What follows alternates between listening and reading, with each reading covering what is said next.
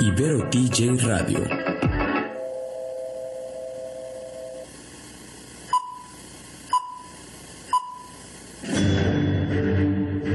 Una charla con amigos sobre los acontecimientos cinematográficos lo puedes encontrar aquí en la esquina del cine.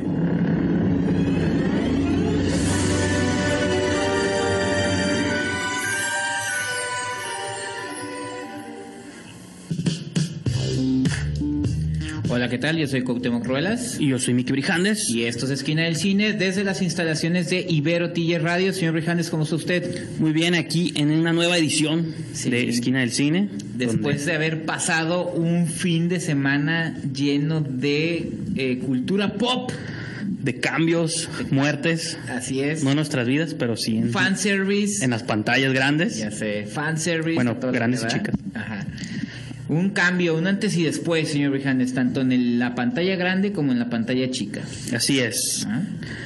Y pues casi casi vamos a vamos a cambiar un poquito la estructura del programa el día de hoy. Justamente traemos varios temas. En esta ocasión vamos a armar el programa de casi dos temas nomás. vamos a platicarles sobre la taquilla, que siempre eso ya es el, así que el- mi segmento favorito y el único Si no hubiera estado hoy, no Exacto, viene. Exacto. Ah. Se acabó casi mi contrato, igual que el de muchos Vengadores. y también vamos a hablar sobre las nominaciones de los Arieles. Se Sí. revelaron la semana pasada. Vamos Así a platicar es. un poquito de eso. Y vamos a cerrar, obviamente, con los comentarios de El hombre y su pistola. Ah, me ganaste, iba a decir eso. ¿Verdad que sí? Old Man and the Gun. Les puedo dar una línea o dos, pero. Ajá. Nah, pues en, en el, ahora sí que en la sección de la Sí, en la sección de la taquilla, Ajá. que va a ser nuestra primera sección, la vamos a adelantar para poderles platicar a fondo todos esos temas. Y bueno, sí, el, en serio el tema va a ser Avengers Endgame, ¿no? Ajá, pues o sí. como diría Jorge Grajales, Genocidio Cultural presenta Avengers Endgame, ¿no? Así es. La última embaucada. Ah, señor La lo, penúltima. lo veo, lo veo muy rudo. Bueno, pues, o sea, hay, lo que es, no lo podemos negar, pero bueno. Hay que pasar a lo que sigue y primero platícanos dónde pueden encontrarnos en las redes. Bueno, eh, nuestra estación oficial ya saben que es www.iberotj.fm. Eh, en Facebook e Instagram es IberoTJ Radio. En Twitter IberoTJ Oficial. Y a nosotros nos pueden encontrar como Esquina del Cine en Twitter, Facebook, Instagram y en la revista oficial esquinaelcine.com. Ok, entonces con eso los dejamos por el momento. Vamos a una pequeñísima pausa y comenzamos.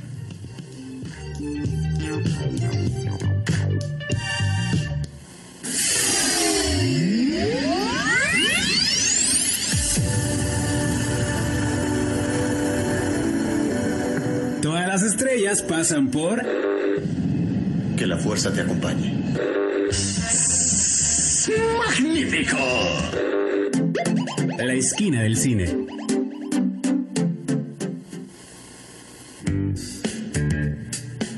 Pues ya estamos de regreso aquí en Esquina del Cine. Yo soy Cuauhtémoc Ruelas. Y yo soy Miki Brijandes. Señor Brijandes, como usted lo mencionó antes del primer corte, vamos a cambiar un poquito la estructura del show. Las reglas cambian, ¿no? del juego. Como Netgame Night. Como Big Brother. Uy, ya ni Las reglas cambian. de Pues eso. existe, pero ya Ah, en México, ¿no? No, no creo. Este, pues vamos a empezar con la sección de la taquilla, señor Brijandes. Toda suya. Así es, la taquilla son, estas son las 10 películas que estuvieron en la preferencia del público el pasado fin de semana, del 26 de abril al 28 de abril. Eh, vamos a comenzar con el número 10, Enamorado de tu mujer. Es una película, Francesa. pensé que era mexicana, pero Por el título, ¿no? por el título y los... ¿No salió una actriz mexicana? No. no, creo que sí está un poco perdido, señor El Brijandes. título, bueno, la actriz es Adriana Ugarte, pensé que quizá era una actriz mexicana Ah, que yo desconocía, pero mejor es argentina, Ajá. española, muchas nacionalidades, ¿no? Digo que hablando de películas españolas, una que espero que está próxima a estrenarse es la de Almodóvar, Dolor y Gloria. Ah, sí, cierto, que está próxima también a presentarse en Cannes, ¿no? Está recibiendo buenos reviews, buenos puntajes. Habrá que ver. Almodóvar es siempre, esa- hay Sí. gente que le gusta y gente que no. Pero también es, es sinónimo de calidad, ¿no? Digo, Igual no tiene que ver en esta película, pero ya se me ocurrió nomás porque no nos estamos, interesa, dice. estamos hablando de cine foráneo, hablando también de cine raro, eh, una película muy buena que es del año pasado. Ya tiene tiempo que anda por ir rondando páginas legales e ilegales también, pero ya salió en DVD, en Blu-ray todo eso. Eh, se llama The Old Man in the Gun, la que mencionábamos al principio. Aquí en México la llamaron Un caballero y su revólver. Que sí es como un juego así de un viejo vaquero, viejo pistolero, ¿no? Un, un ladrón de la vieja guardia que quiere hacer un último atraco, ¿no? Como Endgame también. Spoilers. no digas todo, tanto. todo es referencia. Sí, ya, el que no la vio por estas fechas, como lo demostrará ahorita la taquilla, ya. Estas fechas ya, quizá demos spoilers de Sí, Endgame. yo creo que también nos beneficia a nosotros que, que estemos comentando la película después del fin de semana, donde la mayoría de la gente ya la vio. Que Así ya es. rompió todos los récords de Sí, taquilla. sí. Entonces, digo, na- eh, nacionales para Estados Unidos, internacionales y de todo, ¿no? Pero vamos a hablar un poquito más de eso. En octavo lugar sigue ahí Un Amor Inquebrantable. Fíjate. Su película favorita. Sí, que ni la he visto. Con personajes de This Is Us, ¿no? Algo así. Sí, la actriz. La actriz principal es una de las protagonistas de This Is Us. Una sorpresa, el número 7. El complot mongol. Ujú, que se ha mantenido, me La da película gusto. más odiada del cine nacional en estos Ya instantes. sé. No manches. ¿Qué quisieras comentar al respecto? Yo, mira, a mí me da, me da gusto que, que igual que lo, lo estaban mencionando fuera del aire, el año pasado la película que, que estuvo ahí en la cartelera eh, cuando se estrenó Infinity War fue una película mexicana que fue Sueño en otro idioma. Y ahora la película opción para la gente que no quiere ver. Bueno, ey, no manches Frida, eh, ahí está. Bueno, sí. La espera. resistencia. la Pero bueno, la el complot mongol tiene poquito en Y taquilla. Omar Chaparro. Y se mantuvo. Todos pensaban que le iban a meter una patada en el trasero y que Así iba es. a desaparecer. Y no fue así, ¿no? No, está suave. Digo, también, digo, si somos ligeramente honestos, no había. O sea, incluso esta película que yo menciono de El Caballero y su Revólver no es una película que en cualquier otro fin de semana no hubiera entrado quizá al top 10. Creo que ahorita entró porque la mayoría lo acaparó Endgame, eso no es sorpresa de nadie. Sí. Que hubo espacio para que películas pequeñas pues también se colaran, porque eran como las opciones de que ya no alcanzamos boleto para nada, ¿no? Pues vamos a ver esa de Robert Redford, no me acuerdo de mis tiempos. y Sissy Spacek, ¿no? Y cosas así. Digo, esta suave la película, ya la vi.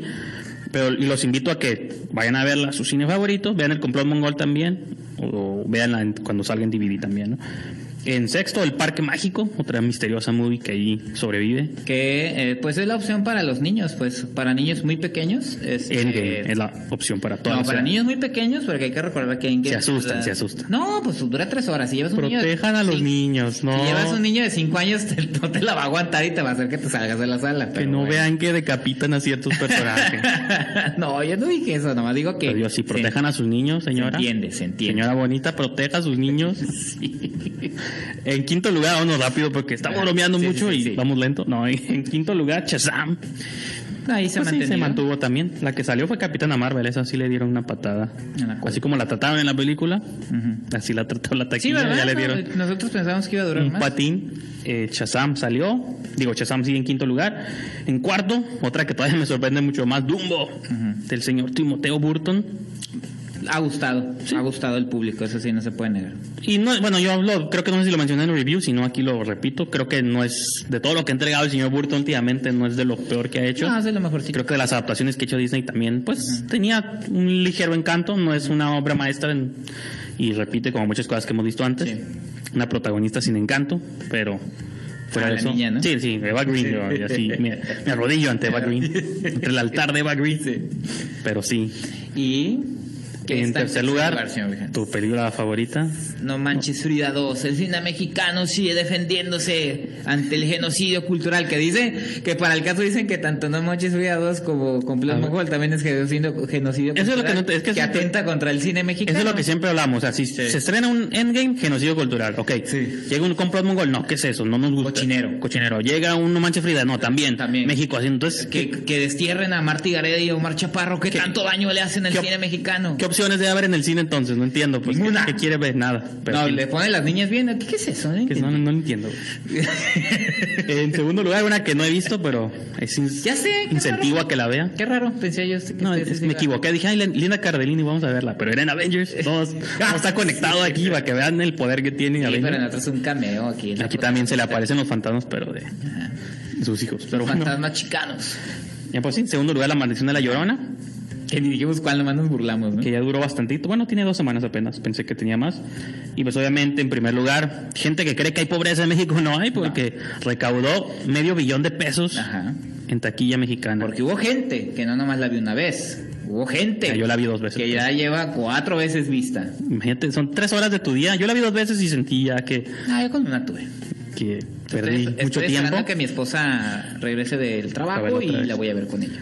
Pero sí, pues en primer lugar, pero digo, a mí lo que se sorprendió, pues la cantidad de lana que hizo en todo.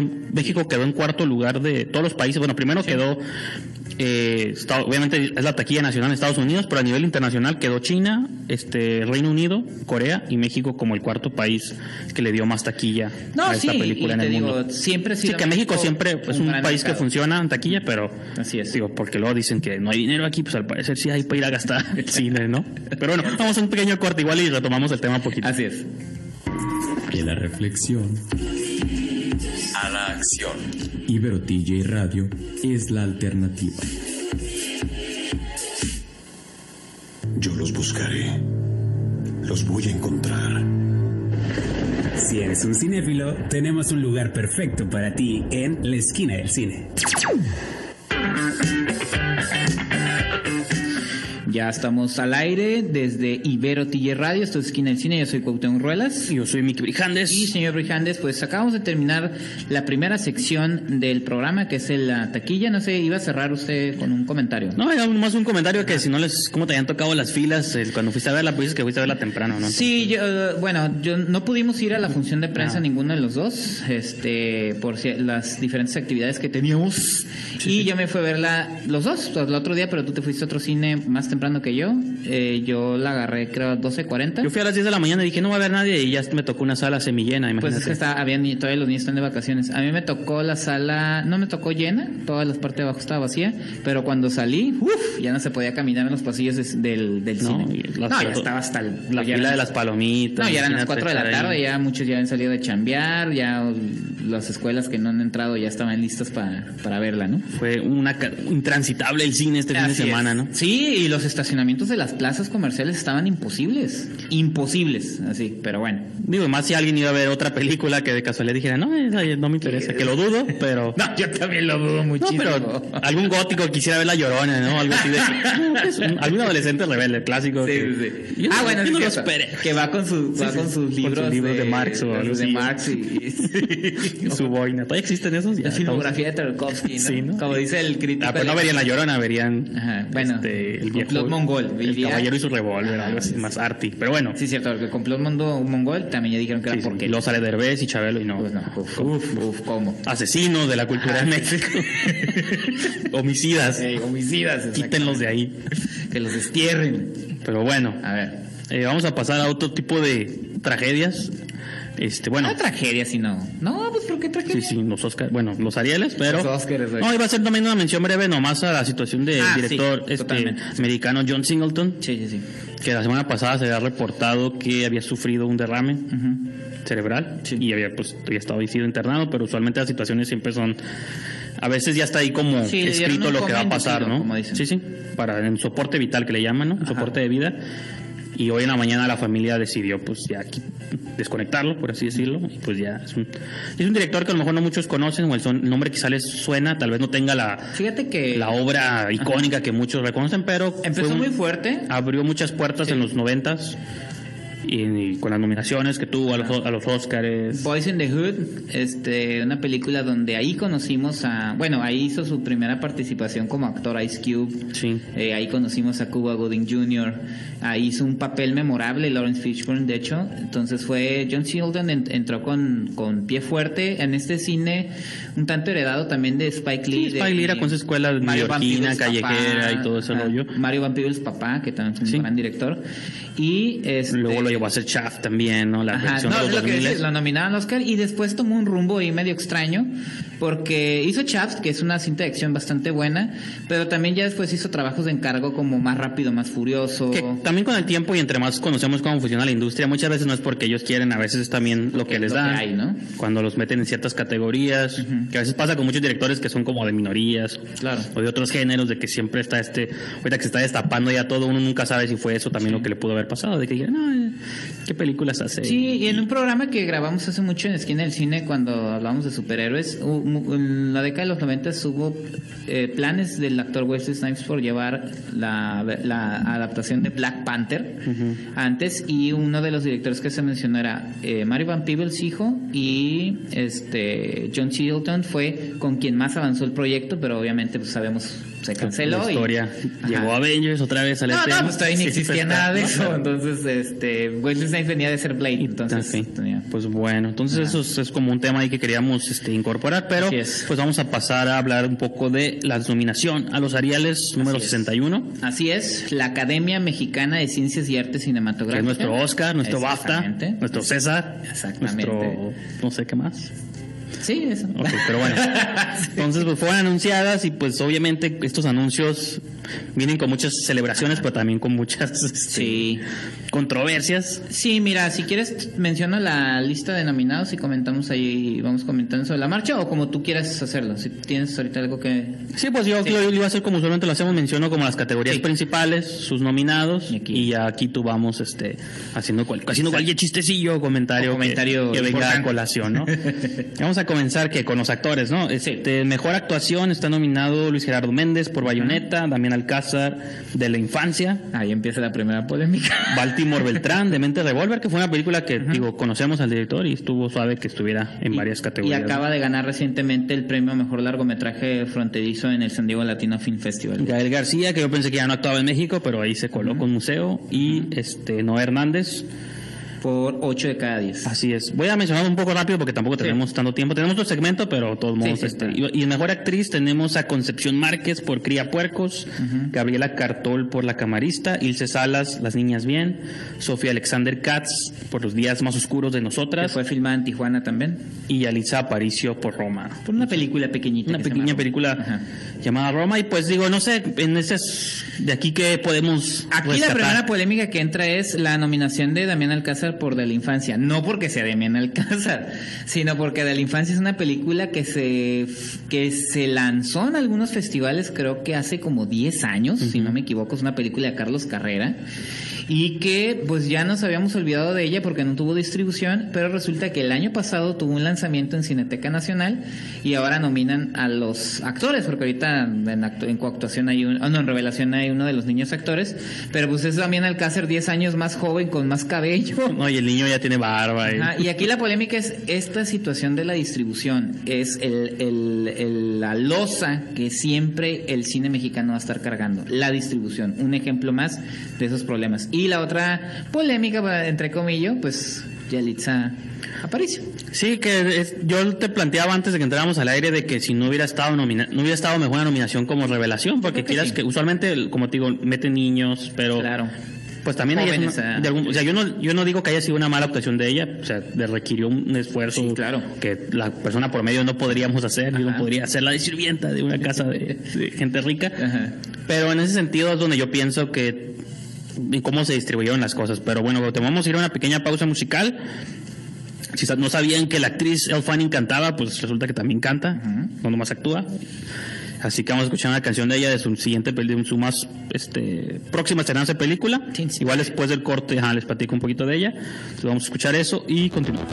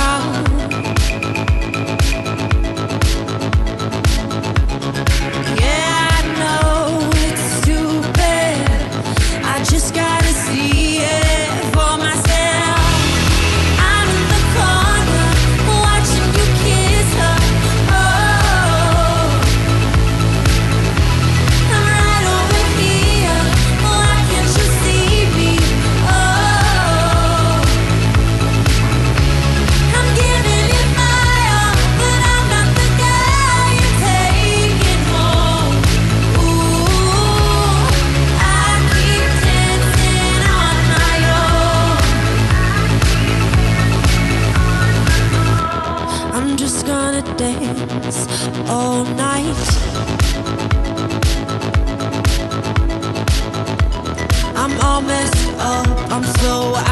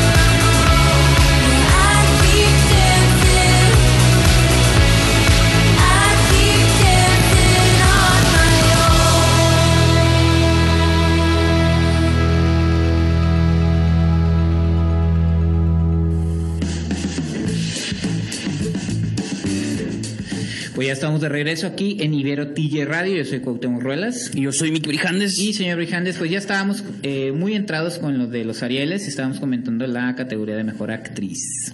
Sí, de mejor actriz. Bueno, digo, repito, vámonos rápido porque Sí. el tiempo apremia. Ajá. Eh, en mejor dirección están nominados Lila Avilés por La Camarista, Alejandra Márquez Abella por Las Niñas Bien, Sí. Alonso Ruiz Palacios por Museo, Carlos Reigadas por Nuestro Tiempo y Alfonso Cuarón por Roma. Ahí otra otra polémica y no que nosotros lo estamos inventando, sino que incluso la revista Cine Premier lo mencionó en una breve entrevista que le hicieron a Ernesto Contreras, que es el, Director de la academia, el director ¿no? de la academia, gran cineasta. Este, y le preguntaron pues sobre la nominación de Carlos Regadas porque viene eh, a cuestas una serie de acusaciones eh, dentro del Me Too cine mexicano. Entonces, eh, est- estuvo un poquito. No, digo, Sergio López hace buenas entrevistas, no Sí, es sí. agresivo así con, con las personas, pero sí nos sentí un tono, pues. Eh, Ernesto Contreras un poquito. eh, no, no sacado de onda, sino le, le ha ido, les ha ido mal en la academia, o sea, eh, recortes presupuestales, lo de Yalitza Aparicio y el mentado WhatsApp que de actrices en contra de ella, que para que no la nominaran como mejor actriz, la situación del Me Too eh, cine mexicano, y él dice que, bueno, así lo dijo, ya podrán ustedes escuchar en el podcast de Cine Premier, donde lo- le hacen una entrevista y dice, pues que no ha habido una demanda legal eh, Que ahí no puede formal. proceder nada, Entonces ¿no? dicen como que dice además las votaciones se hicieron antes de esta situación y nosotros tenemos que respetar las votaciones o sea se las sacó de la manga pues no Sí, sí. digo yo respeto inme- una inmensidad y considero uno de los mejores cineastas Ernesto, Contreras pero sí está echando un torito eh con esa situación. No, y aparte es diferente su faceta como cineasta como director de una academia. Son diferentes partes del cerebro que hay que ejercitar y es muy diferente. Pues a lo mejor lo artista le gana y está difícil no, y ¿no? pobre con la que tiene que porque el enfrentarse. año pues. pasado se tuvo que descartar como mejor director porque Sí, que- estaba él por sueño en otro día Ah, no, es entonces- un rollote No, y este año pues, viene todo eso, viene la pues, otra vez la controversia de Roma, que yo repito, ya tuvo ya tuvo los reflectores en Oscars, no se llevó los muchos, pero Ni se llevó que no se de los importantes.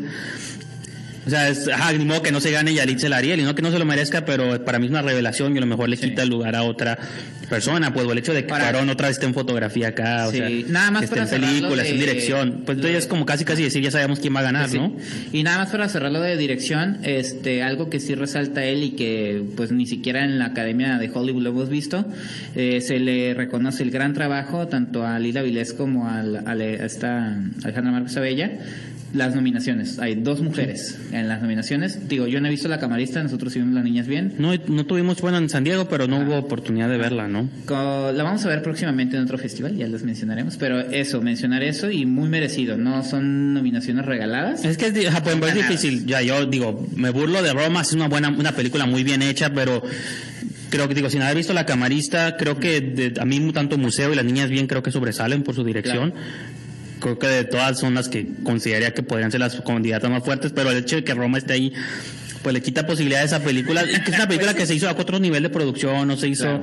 O sea, estas el cine mexicano siempre se hace casi como con las manos o las uñas y llega una movie con dinero de Netflix y todo que dices, no, pues enfrentarse a Goliat, ¿no? Que si quieres mencionar las categorías, eh, ¿quieres mencionar la categoría de mejor película ahorita que estamos comentando Roma o te quieres? No, sí, pues adelante, digo, porque tomamos, este, no hay bastante tiempo como ocupaba. En la el mejor película está La Camarista, Las Niñas Bien, Museo, Nuestro Tiempo y Roma, que son las mismas que están de director nomás, pues Y ahí la, película, ¿no? la otra polémica de que comentábamos fuera del aire si sí o si no Roma. Sí es, o sea, es, es las dos cosas. O sea, se pudo, se pudo nominar como mejor película en Hollywood porque hay productores norteamericanos. Incluso te mencionaba fuera del aire que a Nicolás Ellis lo, no estaba en la categoría de mejor productor porque él no pertenece a- al gremio de productores en Estados Unidos. Pero en México él sí pertenece, él es mexicano, es un productor. Entonces. Ahí está, o sea, cumplen los requisitos de los dos lados. La pueden nominar acá y acá. Incluso en los Oscars ¿te acuerdas? estaba como mejor película y también estaba Y como como mejor película película extranjera. Sí, pues sí. Entonces, pues sí, a lo mejor es, también es un caso raro donde casi nunca hay movies cofinanciadas. Exactamente. pues, de una manera como tan clara, ¿no? Ajá. A veces hay dinero americano en películas mexicanas, como una Miss Bala, por ejemplo, Claro. que no dudo que haya tenido alguna producción mexicana mínima, pero en su mayoría es una película americana de, de Catherine Hardwick, ¿no? Y Sony, pero pues quién sabe, ¿no? Eh, cierto. en fotografía que tenemos este también Carlos Rossini de La Camarista, Dan- Dariela Ludlow por Las Niñas Bien, Damián García de Museo, Diego García de Nuestro Tiempo y Alfonso Cuarón por Roma, mejor Sí, fotógrafo. pues sí. También traía, traía unas controversias desde antes, ¿no? pues sí. No, y como menciones especiales, pues este nuestro niño dorado californiano José Meléndez está en vez. coactuación masculina Exactamente. por su película Mente. Revolver, que yo no tuve chance de verla, pero Sí, tú sí sí. la tú sí la viste. Y Alberto también. Es Y una Giovanni película que estuvo bastante este, nominada. En la lista de las películas más nominadas, pues Roma tuvo 15 nominaciones, fue la que más tuvo. Después en con 14 están empatadas Las Niñas Bien y Museo, que yo estoy... Que las niñas bien hay que comentar que también está como guion original. Otra Ah, que ese fue otro detalle ahí. Otro detalle porque está tomando, sí dicen, ok, el libro de, de este Guadalupe Loesa es una compilación de los textos que ella Como, ajá, publicaba como sí. columna en el uno más uno, pero se están eh, inspirando en esos personajes que realmente nunca hubo un personaje específico. Sí, sí. Entonces ahí también la cuestión es, ¿es o no es guion adaptado? No, yo te decía que desde el momento que te basas en algo, por mínimo que sea, Sí, es o adaptado. sea, hasta como cuando nominan un Logan, que es una referencia de cómics, pero Claro. aunque sea diferente al cómic, sigue siendo una adaptación. Aunque te hayas tomado mil que ahí libertades. tienes un personaje fijo. Sí, entonces digo, el título en las entrevistas siempre decía, es una, está basado, pero ahora resulta que no está basado, porque Ajá. lo usaron mucho para el marketing, es una adaptación de Gabriel, de como Guadalupe Loesa, perdón, y ahora salen con, no, siempre no, es original, o sea, tampoco le quita No, no le quita ni tendrías hasta más chance yo creo de ganar en adaptado, porque ahí no, que, no, también por eso la metieron. Y qué bueno que se lo lleve. porque en adaptado está nomás Ana y Bruno, que puede Ajá. que se le gane, y la ¿Un otra es de, la infancia, y nomás me aparecen esas dos, no sé si está corta esta lista, pero son las únicas Sí. dos que me aparecen como Es nominadas. que regularmente en el cine mexicano tampoco Hay se adaptan sí. Tanto, o sea, regularmente son guiones originales. Entonces, este, de cualquier modo, digo, si se lo lleva, merecidísimo. Esa película se merece todos los premios. Yo le daría todos los premios, pero pues está Roma también ahí, que también fue una de mis top ten del año. Digo, Las Niñas Bien se estrenó hasta este año, si no también Sí. hubiera metido, ¿no? Pues a mí con que entre las niñas bien y museo se dividan buenos premios. Así es. Yo seré feliz porque de las dos creo que digo me gustó más las niñas bien que museo, pero si algo me encantó de museo fue la dirección. Claro. Y el estilo y también las niñas bien el estilo, entonces Sí. voy a decir que lo que se lleven yo lo feliz lo agradeceré. Lo y Roma, muerte para Roma. Ah, sí, iba a resultar. Eh, Vamos a un corte y continuamos. Pues ya estamos de regreso aquí en Ibero TJ Radio. Esto es Esquina del Cine y yo soy Cuauhtémoc Ruelas. Yo soy Miki Brijandes, Y señor Brijandes, ya casi llegamos al, al final de la... tal como la película que vamos a hablar, es. el fin de los tiempos. Pero le vamos a dar dos bloques para poder este desentrañar este fenómeno de la cultura pop. Para poder llorar a gusto, limpiarme las lágrimas. Espero que no se noten mis ojos rojos, porque también estamos en Facebook. Quiero recordarles Ah, que sí, estamos sí, transmitiendo este segmento. Saludamos. Vamos a, a transmitir la primera mitad de este segmento por Facebook simultáneamente para que nos dejen ahí sus comentarios y puedan ahí decirnos si están en acuerdo o en desacuerdo. Y pues y pues sí, como mencionaste tú, como hemos estado sí que cucándoles todo este episodio, vamos a hablar de la 22 así se dice, disculpen si lo mencioné mal. La película número 22 del universo Marvel, que es Avengers Endgame. A su vez es la segunda parte de una movie que vimos el año pasado llamada Infinity War. Infinity War, que que esos títulos no los traducen, ¿no? Hábilmente así. No. Infinity War, Endgame. Somos un público este, bilingüe, entonces lo entendemos. Bueno, que de un tiempo para acá se han estado. Sí, sí, les dejan los títulos, ¿no? originales, ¿no? Por decir, ya la rana René ya no existe. No, no. Una parte Ant-Man and the Wasp, así la dejaron, ¿no? Ajá. No le pusieron Ant-Man, el hombre hormiga y la avispa, ¿no? Por su mujer en avispa. España sí creo, pero. Sí, es que España también Sí. tiene sus tendencias raras. cuecen aparte, Sí, ¿no? Entonces, pues bueno, vamos a hablar un poco de esta película. Yo también quería comentar, dimos dos segmentos porque yo también tengo que pedir disculpas a nuestra querida audiencia. Vas a empezar a llorar ahorita. Empezar a llorar. Te va a transpirar. A transpirar Te va a fuerte. dar, te va a dar el, el este. No, pero o sea, digo, los que han seguido este programa, los que usualmente me escuchan hablar de las películas de Marvel, en su última etapa yo nunca había sido muy buena onda con ellas, creo que tú tampoco, siempre nos mantenemos como, no como haters, pero como... Como al margen. como al margen, como indiferencia, por así Claro. decirlo. Creo que había mucho, hacía mucho que una película de Marvel no me generaba como un interés que fuera más allá del que dijera, ah, pues está padre, sus movies y no son aburridas, te entretienen, las palomitas te saben buenas mientras estás viendo. O sea, no, nunca son malas, pero nunca me han generado como una sensación que diga, ah, este es un movie, es un clásico o algo por el estilo. Capitana Marvel no me provocó nada, No, Black pues, Panther no, tampoco, no. Ant-Man and the Wasp apenas me hizo reír un par de veces y sí está suave también. Creo que de las, esas tres de la última etapa es de las que más me gustan. Pero hace tiempo yo creo que desde Guardianes de la Galaxia que no, no había una película de ellos que me moviera algo. Entonces yo entré un poco escéptico a la sala, evitándome spoilers, obviamente, preocupado. Bloqueé a mi compañero Cuauhtémoc porque me quería mandar spoilers. Y yo, yo no te mandé te mandé de cómo protegerte no importa, pero yo vi ahí monitos de colores y me asusté. Cuando viste a Silvia Pinal dijiste esto está mal. es que corrió por ahí un meme de Silvia Pinal. Y le dabas- cuando lo abrías te, te soltabas spoilers. los spoilers más gachos que te puedas imaginar. Entonces entré así, me llevé como, cuando vi la película salí llorando, le dije a Cuauhtémoc, me llevó una grata sorpresa porque me, me gustó más de lo que esperé que me gustara, ¿no? Creo que sentí que fue un, no sé si es por la mera nostalgia de lo que se valen estas películas, creo que la misma movie, digo, ya si son spoilers o no, pues ya a estas alturas el que no la vio es porque no le interesa, pues. Sí, sí. Los, por- hizo medio billón de pesos en taquilla, ahora sí que si no fueron a verla, este, pues lo siento, ¿no? Sí. No, en el sentido de que hasta la película es un homenaje a sí mismo, pues, ¿no? Se plantean temas de viajes en el tiempo y creo que una idea, esta idea como de revisitar las películas viejas, tipo lo que hicieron en Re- Regreso al Futuro, que hasta ahí lo mencionan, de vamos a visitar las mismas Es escenas. del plot, ¿no? Visitamos las mismas escenas, pero de otro Claro. punto de vista. Ajá. Es una especie también como de guiño. Yo te mencionaba a ti que son como estos episodios de los sitcoms donde parece que se, cuando los, los guionistas se van de huelga y que vamos a poner clips de nuestros mejores episodios, aquí hicieron lo mismo, pues un segmento de Guardianes Sí, de la para Galaxia. recordar. Uno de la primera vez, también es como un recuerdo, una despedida. Y pues en ciertos aspectos también es la reunión de muchos personajes. Y es una sacarse de la manga la, de eh, la manera en la cómo vamos a reunir a todos Sí. los personajes fue esa, ¿no? Sí, no solo de los que son los Avengers, el núcleo de los Avengers, de todos los personajes aledaños, Black Panther, Spider-Man, este, pues sí, Ant-Man, Hasta, hasta los Guardianes de la Galaxia. como este Robert Redford que también fue Que según yo estaba retirado, pero lo trajeron de vuelta. Pero se la hizo antes. Ah.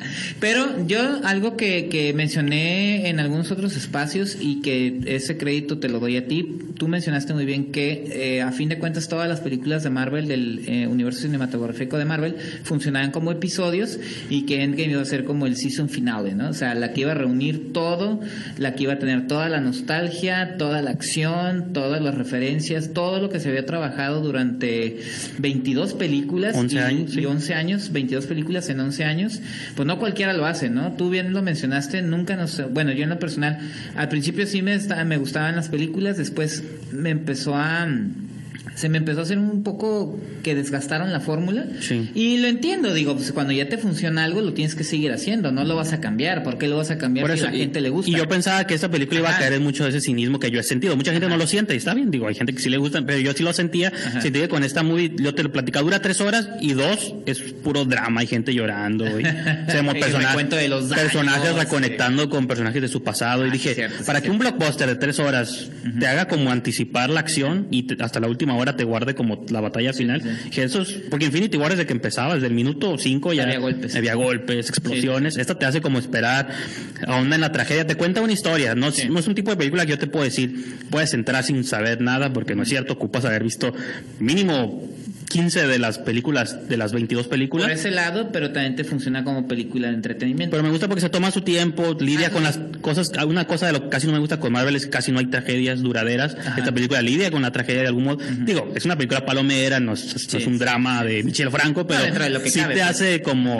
que, o sea, no te va a hacer que te desgarre las venas, pero sí es un drama, pues así, Sí. en lo que cabe de Más porque ya lidiar con la muerte de la gente, pues, ¿no? Sí, y aparte te digo, yo, yo lo mencionaba, algo que también queda muy claro es que no había mejores eh, cineastas que se hicieran cargo de todo esto que los hermanos Russo. Los hermanos Russo entraron al quite para hacer Winter Soldier.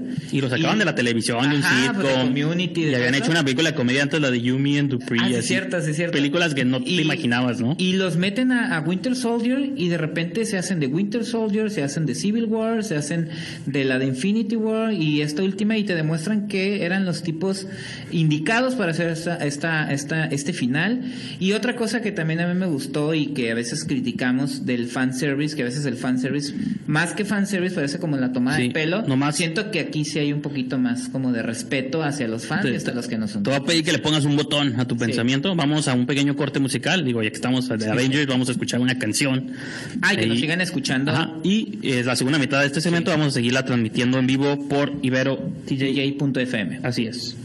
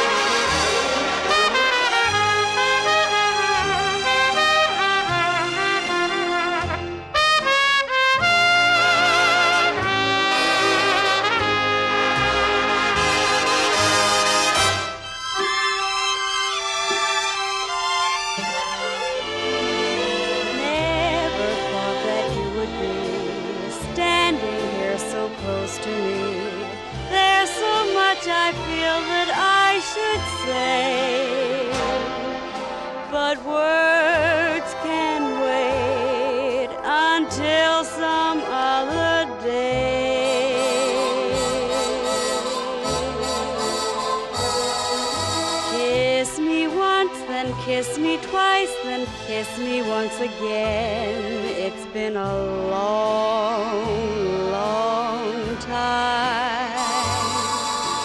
Haven't felt like this, my dear, since can't remember when. It's been a long,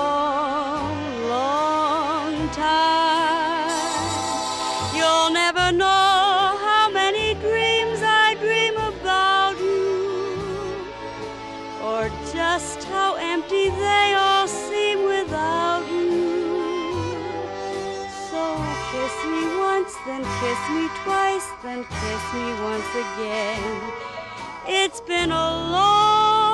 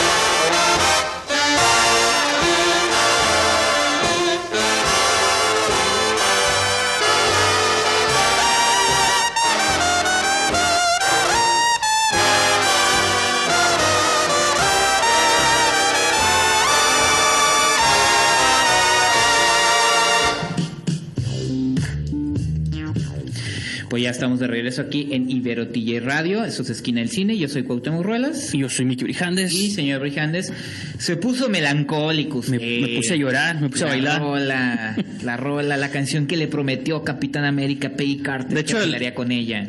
el yo me gustó cómo terminó esta película. Digo, hemos dado semi spoilers, tampoco voy a ser muy específico, pero me dio gusto cómo decidieron terminar esta, o sea, la- así que la toma final, el momento final de esta movie. Sí, me gustó cómo escogieron está- la- me la- gustó cómo estuvo conectado con la que hasta la fecha yo siempre lo he dicho y nunca lo negaré. Mi película favorita de las 20.000 que ha hecho Marvel es la primera de Capitán América. la de First Avenger, la primera, cuando era en los 40, la- los nazis. Sí, sí, en la Segunda Guerra Mundial, pues. Y creo que de algún modo, y siempre te quedaba como ese hueco ahí de la relación no cumplida entre. Peggy y, y Capitán América, y siempre se está frustrado, siempre... Ajá, recordando la. Unos dicen que seguía siendo virgen 70 años después, porque pues sí, nunca tuvo otro amor, y en las películas nunca lo vimos con nadie, entonces pues sí. Ajá. Entonces, esa, esa parte estuvo bien, te digo, yo, yo lo que estaba mencionando antes, de- antes del corte es precisamente Ah, esos, sí. de- esos detalles, que, que no se sintió en una tomada de pelo en ningún sentido. O sea, creo que los rusos cumplieron bien con el trabajo y con, y con creces. Ahora, la otra situación es, la verdad es un fenómeno, eh, para bien y para mal, es un fenómeno de la cultura pop, sí va a ser un antes y un después, nadie había hecho lo que hicieron esto, eh, el MCU, nunca lo habían hecho, nunca se había visto y probablemente no lo volvamos a ver. Eh, porque... Se, se va a ver, pero no podemos predecirlo, porque Ah, cada no, sí, cierto... pero ah, eh, incluso te digo, son, son ve- 22 películas. No, sí, yo sé, pero me 10 refiero años, que- 11 años, ¿no? Sí, 11 años, del 11 2008. años. Y te digo, para bien y para mal es, para bien, concluyeron como mejor lo pudieron haber hecho, van a seguir las fases. Para mal, pues que muchos van a querer copiar la fórmula y ya vimos No, los ya la han resultados querido de- copiar, sí, yo- Ya vimos los resultados de DC, ya vimos los resultados del mentado Dark Universe. Yo que soy fan de, ese, me duele admitir esa, esa cuestión de que se Sí. apresuraron mucho. Tengo la esperanza de que ahorita estén recapacitando y den tiempo de respirar. Querían hacer en dos o tres años lo que Marvel se ha tomado, como dices tú, 11 años. Sí. Y de algún modo han entrado en el gusto del público, generaciones como, o sea, la última, la primera película salió hace 11 años. Réstense 11 años a su edad, unos obviamente son más grandes, pero muchos eran adolescentes, jóvenes, quizá tenían 10 años, ahorita ya tienen 21. Entonces imagínate, son películas como en su tiempo gente crecía con Star Wars o crecían con otras sagas. Hay gente, yo crecí por ejemplo, con El Señor de los Anillos, Ajá. se puede decir que es mi saga que viene adolescencia.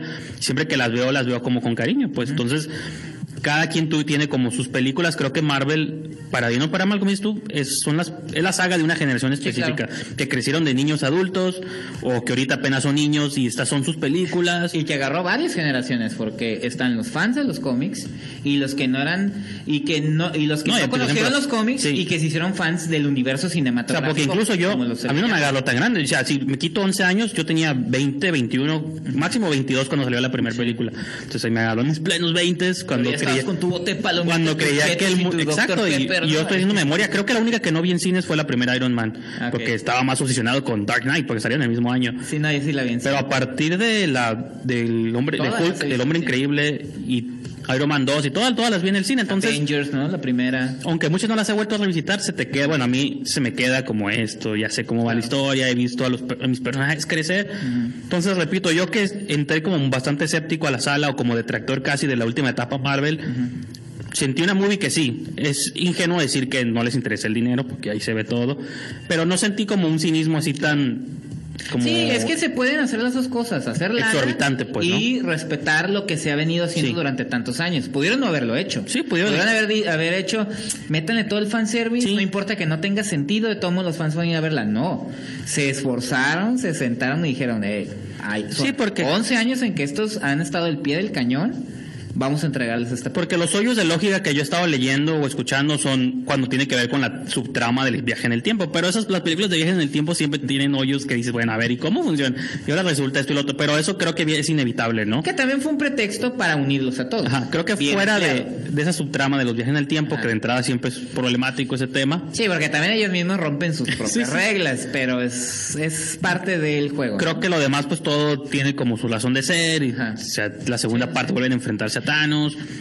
Se tomaron libertades con algunos personajes, entre comillas, que se ha hablado mucho de que les molestó la situación con Thor, que a mí se me hizo muy divertido. Así, Thor gordo, hay que Ah, Thor gordo, Pues sí, el, el, el Big chistoso. Lebowski, era Sí, pues un es que era un niño. ¿no? No, y está curado porque Y la de Hulk. detrás del ah, que habla, pero es que todo eso tiene su fundamento que hablábamos de adaptaciones, esto y Sí, lo pero otro. hay gente que. Tiene su fundamento en los cómics, tanto el Thor gordo como el ¿Ah, Hulk sí? que habla. Sí, sí. No Ah, me acuerdo. del Hulk sí, No me acuerdo en qué volumen o en cuál es la Ah, saga, pero sí hay una historia también. Ah, eso Entonces, no sabía. Del Hulk sí, del Hulk sí sabía. Creo que hay hasta una historia donde Hulk se convierte, digo, donde se convierte en Rana Thor, entonces hay como, se pueden, digo, Sí, los cómics se han ido por todos los lugares. todo tiene su fuente, de Infinity War también está basada en una serie, que de hecho el creador, yo no sabía esto hasta que después estuve escuchando que el- hay un cameo del escritor de la saga de Infinity original, Ah, ok. que es este Jim Starlin, Ajá. creo que él sale, tiene un cameo ahí, Ah, ok. como en este círculo de autoayuda y que están, sale uno de los rusos y también sale Sí, sí, sí, uno de los este, el escritor de la saga original de, Sí. de Infinity War, te repito, creo que Sí, digo, yo voy a decir algo, digo, para tampoco sonar tan hipócrita. A mí sí se me hizo un exceso lo de las tres horas. A mí sí se me hizo un exceso, sí hubo partes que no podían estar ahí sin afectar la historia, pero también entiendo que al ser el final épico, la Sí. duración tenía que ser épica. Sí, pues sí. Y como dice Kevin Smith, esto es tan épico que solamente dos directores lo podían haber hecho, ¿no? No, y, y que se. O sea, un- todo, cualquier estudio o casa productora tiene miedo a estrenar una película de tres horas en estos tiempos porque dicen no vamos a recuperar, Sí, va antes- a quitar funciones, Sí. ajá, todo esto. Tú hablabas que Superman dura 2.20. 220, pero si te vas más atrás, pues está Cleopatra. Ah, no, sí, sí, yo sé de cuatro horas los diez mandamientos.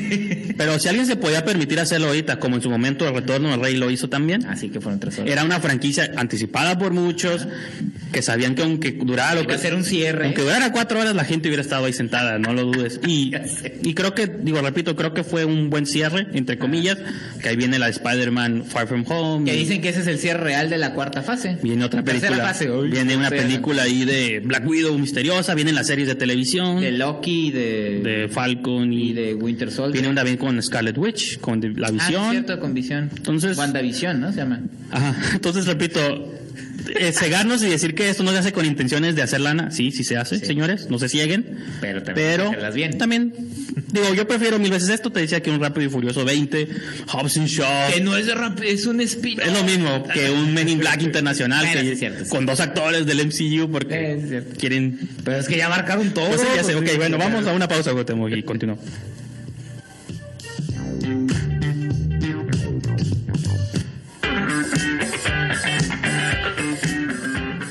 Ya estamos de regreso aquí en Esquina del Cine por Ibero TJ Radio. Yo soy Cuauhtémoc Ruelas. Vamos a despedirnos, ya hablamos mucho de Sí, Avengers. sí. Estoy llorando. Tú eres Mickey Brijandes. este, Ah, sí, bueno, perdón. invitarlos para que escuchen no nada más este programa, sino toda, toda la, las programas, la programación que tiene Ibero es www.iberotj.fm. Las redes sociales son Facebook e Instagram Ibero TJ Radio. En Twitter es Ibero TJ Oficial. Y a nosotros nos pueden seguir en Esquina del Cine, tanto Facebook, Instagram, Twitter. Y los invitamos a que ingresen a Esquina del Cine, revista esquinadelcine.com, donde vamos a tener recap de Game of Thrones. Y así, porque dicen, ¿por qué no hablaban de Game of Thrones? Entra en la esquina del Entra cine. en la esquina del cine, ahí está el recap y también va a estar la reseña escrita de Avengers. Así es, de nuestro colega Alberto Villescus. Así que bueno, con eso los dejamos entonces, querida audiencia, y nos escuchamos para la próxima. Hasta luego.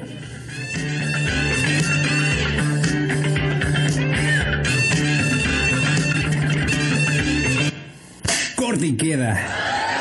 Nos escuchamos en la próxima emisión aquí en la esquina del cine, solo por Ibero TJ. Y aprendes esto, Chencito. Mientras cómanos, ámenos y bébanos, aunque no trabajenos. Ibero TJ Radio.